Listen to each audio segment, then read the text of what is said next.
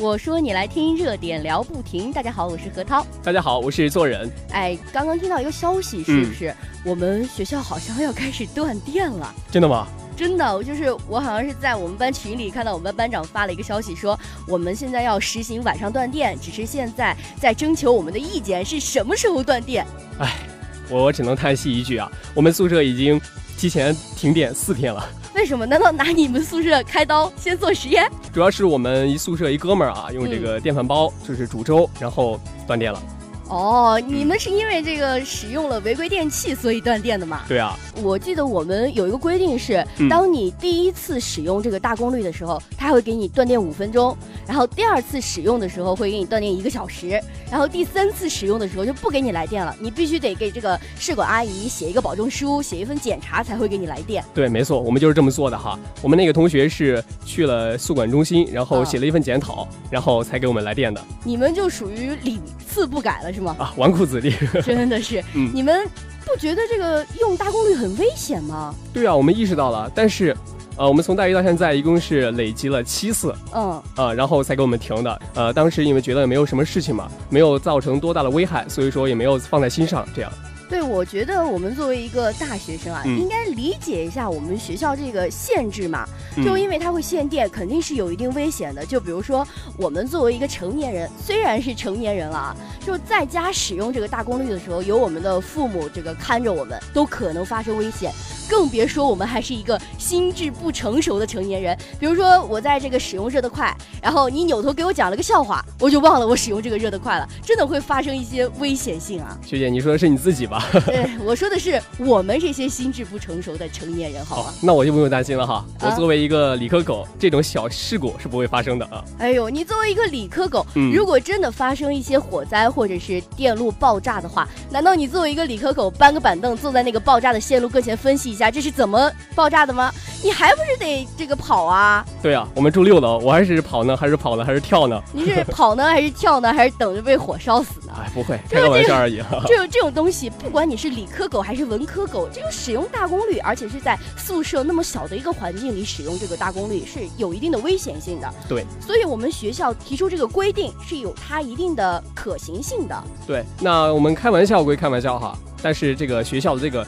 电力的这种输出是非常大的，一旦是出现火灾，这个后果是不堪设想的。确实是，就是我们学校有很多宿舍嘛，是不是？又不光是你一个人的，你说你在家吧，你这个线路只用承担这一个家庭的这个线路。对。可是宿舍嘛，很多宿舍大功率的话，我觉得学校的负荷有点大了，对吧？嗯，没错。那刚才是说到我们学校的一些用电的情况，那么最近在四川是不是有一件非常惊悚的事情，学姐？呃，我好像也听说了，就因为一到冬天了嘛，就有些女生啊，就想要去用。用用暖宝宝啊，什么热得快啊，就这些东西。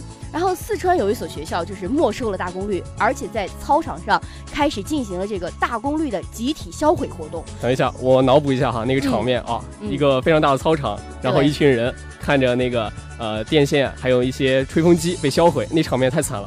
不过学校的这个做法是引起了很多学生的一个争议。有学生表示，这个销毁的违规电器是属于学生的一个个人财产，是吧？对，私有的。对，我觉得呃，你不让我使用这个大功率可以，然后我不使用。就是你把我没收了以后，你可以帮我去保管，然后我可以回家的时候去把它带回家呀。你为什么要去销毁它呢？我觉得这有一点浪费。对，那从另外一个方面来说哈，我们作为大学生哈，这个心智也是非常健全的，而且就是我们对待问题吧，就是有自己的想法。就是说你跟我们好好说的话，哎，我们可以听你的啊，我们就不这样做，然后也不会有后续的这样一些事情。对，我觉得学校这个活动的初衷应该是好的，就是。警告学校的学生不要再使用这个大功率了，但是我觉得他的做法有点极端了。就比如说，我们学校对于你们这种屡次不改使用大功率的学生，可以这么来。就比如说，在大会上提出批评呀，或者是记过处分呀。我觉得我作为一个大学生，如果我被通报批评是因为何涛同学用了这个大功率，然后被大会批评，我觉得特别没有面子，说出去我都丢人。